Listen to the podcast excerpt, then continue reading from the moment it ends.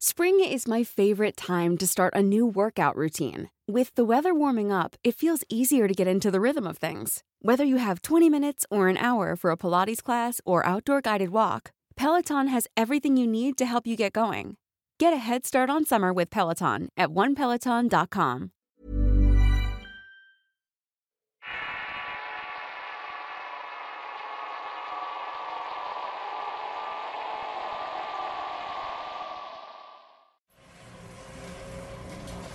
Protectora. Basado en hechos reales contados por Martín Baltazar. Escrito y adaptado por Eduardo Liñán. Fue en noviembre del 2017 cuando enviaron a mi escuadrón jungla para apoyar a una unidad de la Policía Rural destacamentada en Cauca, Colombia. En esa ocasión llegaríamos a un pequeño pueblo a las afueras de ese departamento llamado El Mango. Considerado una zona roja por la intensa escala de violencia y un punto clave para la guerrilla. La estación de policía de ese lugar fue atacada y hubo bajas y mucha destrucción por lo que deberíamos reconstruir y apoyar. Sin embargo, la situación era bastante crítica ya que el lugar estaba declarado como objetivo militar. La policía estaba cuartelada y sin poder salir con seguridad ya que había francotiradores de la guerrilla al acecho. Trataban de apoderarse de ese punto donde la policía había resistido y en especial en ese pequeño pueblo de tal manera que nos tocaba la tarea de eliminar posiciones enemigas y restaurar el control en la zona. Cuando llegamos al pueblo colocamos un puesto militar de avanzada en diferentes puntos cercanos a la estación de policía. El objetivo era apoyarlos en sus patrullajes y evitar que la guerrilla tomara la estación y por ende el pueblo. En total éramos 30 elementos del equipo jungla y 18 efectivos de la policía. Al paso de los días nos organizamos y no hubo ningún incidente. Hacíamos patrullajes y servíamos de apoyo en labores policíacas. Cierta tarde el despachador de la policía recibió una llamada para reportar a un civil muerto en las inmediaciones del pueblo. De tal manera que nos llamaron para escoltar a un grupo de policías que iría a investigar el hecho. Sí lo hicimos y formamos una patrulla para ir al sitio que estaba unos 15 minutos de ahí. Pero no quisimos arriesgarnos y íbamos peinando la zona y observando bien los alrededores a paso lento. Nos tomó mucho tiempo en llegar y al hacerlo acordonamos el sitio mientras los periciales y el servicio forense hacían el levantamiento del cadáver. Nos tomó mucho tiempo en llegar y al hacerlo acordonamos el sitio mientras los periciales y el servicio forense hacían el levantamiento del cadáver. El sitio era una pesadilla hablando estratégicamente. Estábamos en desventaja y era ideal para una emboscada. Delante había un parque que no podíamos cubrir muy bien y la visibilidad era casi nula en ciertas zonas enmontadas y de frente teníamos una montaña con muchos sitios para esconderse. Ya veía que ha ido la tarde y las personas a esas horas ya estaban encerradas en sus casas. Eso hizo que me tranquilizara un poco. Ya casi iba terminando de levantar el cuerpo cuando nuestro comandante ordenó a los policías que estuviéramos atentos mientras nosotros peinábamos la zona. Tratábamos de buscar cualquier cosa para proteger la retirada de los servicios y los patrulleros. Sin embargo, sucedió lo peor y fue cuando uno de los policías se quitó el casco táctico para ver con detenimiento el cadáver. Lo siguiente fue un destello a lo lejos seguido de un estruendo. Casi por instinto nos pusimos en posición de combate y al voltear el policía yacía unos metros con la cabeza reventada por un disparo. Y ahí comenzó el infierno. Fueron varios minutos de ráfaga y gritos que alertaron a todos. Nosotros como militares mantuvimos la calma en tanto que la guerrilla disparaba en todas direcciones. Hacíamos efectivo cada disparo y aunque los destellos de las armas enemigas nos indicaban que eran más en número, estábamos más preparados y teníamos más equipo para darles batallas. Así fue y en cierto momento dejaron de disparar al ver que su número se reducía y que nosotros avanzábamos ganando terreno. Pero de nueva cuenta comenzaron a atacar con morteros y granadas y nos superaban en número. Estábamos esperando el apoyo aéreo que nunca llegó por las condiciones del clima y no podíamos apoyarnos con el destacamento de la estación de policía para no dejarlo desprotegido, por lo cual teníamos que aguantar el combate. Pasaron tres horas y avanzamos de nuevo ocasionándoles bajas a los enemigos, y hubo un momento en que se replegaron y dejaron de atacar, por lo que tomamos posiciones alejándonos un poco del pueblo. Cuando nos dimos cuenta que la guerrilla había huido eran las 11 de la noche y aseguramos la zona. Nos acercamos a una pequeña iglesia donde el enemigo se atrincheró y una explosión de granada tumbó las puertas. Por lo cual entré al recinto con cautela para asegurarla y un compañero iba flanqueándome. Miré a los alrededores y todo estaba en total silencio y en calma. El ambiente sacro del lugar hizo que me sintiera un poco abrumado y con una extraña necesidad de darle gracias a Dios por seguir vivo. Así que por unos breves instantes cerré mis ojos y elevé una plegaria. Al abrirlos de nuevo mi compañero había salido y me acerqué con un santito para persinarme. Mientras hacía en silencio mi oración escuché el eco de una voz muy familiar y de principio no la identifiqué. Pero en cuanto lo hice volteé muy alertado. Era la voz de mi papá que había fallecido hace unos meses. Sin embargo, y esperando verlo, mi sorpresa fue mayúscula al ver una pequeña niña sentada en una de las bancas viéndome con detenimiento. Tenía su carita triste llena de tierra y llevaba un vestido de flores percudido y además de todo esto estaba descalza. Lo que más me inquietó fue su rostro lleno de desesperanza y miedo. Apenas iba acercándome para preguntarle dónde estaban sus padres cuando los gritos frenéticos de una mujer hicieron que me alertara y viera con detenimiento la puerta. Cuando quise buscar a la niña, hasta ya no estaba sentada en la banca. De hecho, no se veía por ningún lado. Sin darle importancia salí para ver el motivo del escándalo y unos compañeros intentaban calmar a una señora que gritaba con desesperación, ya que un familiar suyo había caído. El cuadro era dantesco. Compañeros ayudando a civiles heridos y por un lado estaban los cuerpos de dos policías muertos. Uno de ellos había sido el que había caído al principio del ataque, mientras que el otro por novato fue herido de muerte al no protegerse. Caminé lentamente por el gentío medio de quejidos y lamentos de dolor. Cuando llegué a donde estaba la señora que gritaba, vi que estaba en shock abrazando a su pequeña hija, la cual agonizaba. Hey, I'm Ryan Reynolds. At Mint Mobile, we like to do the opposite of what Big Wireless does. They charge you a lot, we charge you a little. So naturally, when they announced they'd be raising their prices due to inflation, we decided to deflate our prices due to not hating you. That's right. We're cutting the price of Mint Unlimited from $30 a month to just $15 a month. Give it a try at mintmobile.com slash switch. $45 upfront for three months plus taxes and fees. Promote for new customers for limited time. Unlimited more than 40 gigabytes per month. Slows. Full terms at mintmobile.com.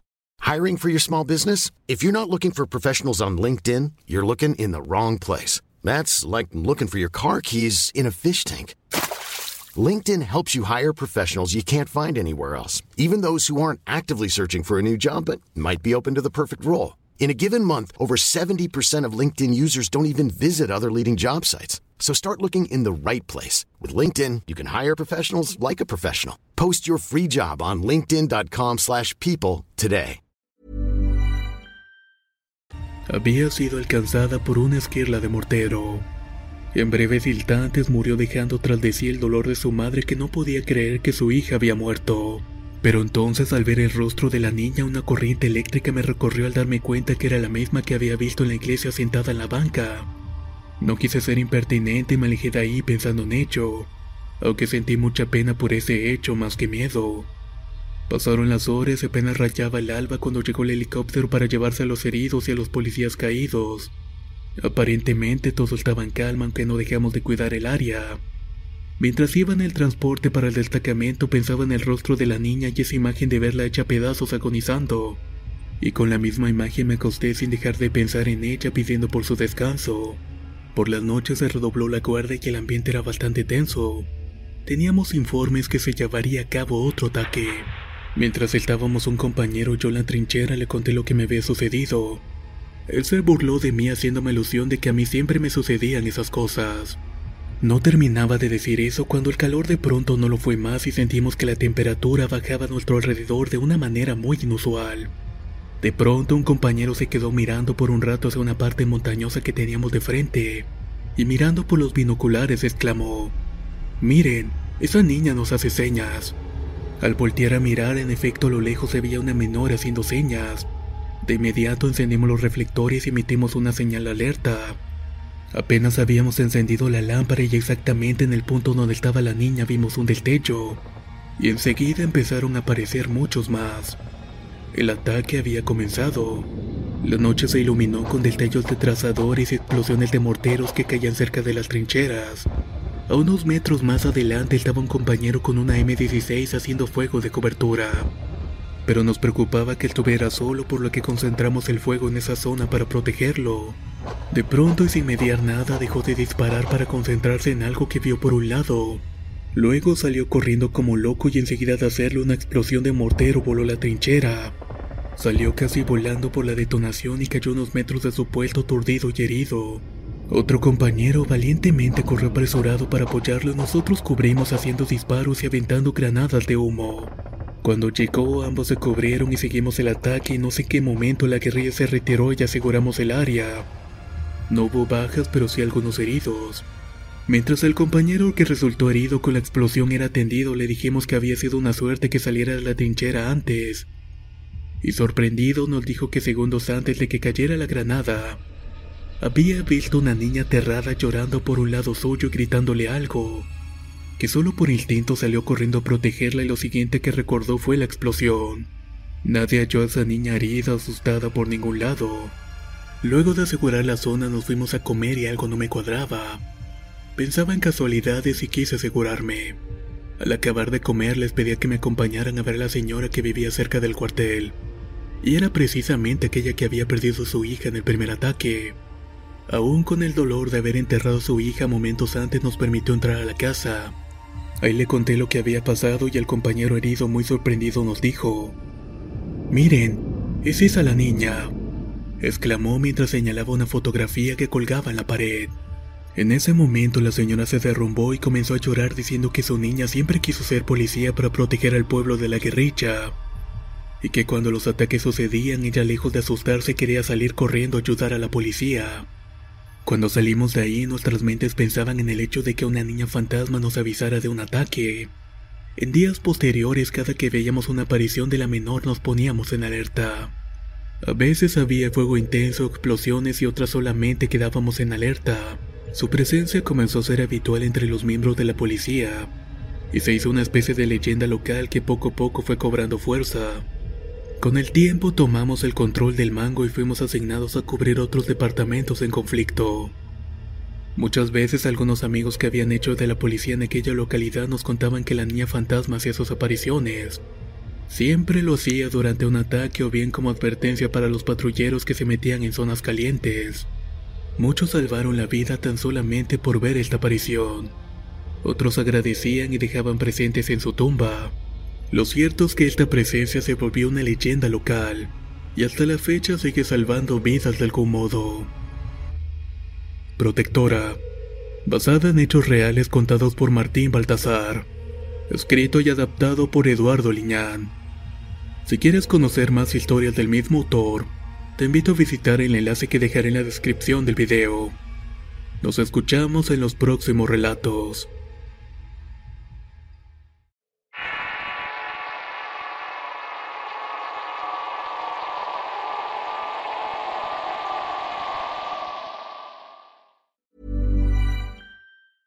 Hey, folks, I'm Mark Marin from the WTF Podcast, and this episode is brought to you by Kleenex Ultra Soft Tissues, your ally to help tackle your allergy symptoms this season. I love the change of seasons, but nobody loves pollen and all those other things floating in the air that make you sneeze during this nice weather. Kleenex Ultra Soft Tissues are hypoallergenic and allergist approved, so fight back against watery eyes and runny noses without worrying about irritating your skin. For this allergy season, grab Kleenex and face allergies head on.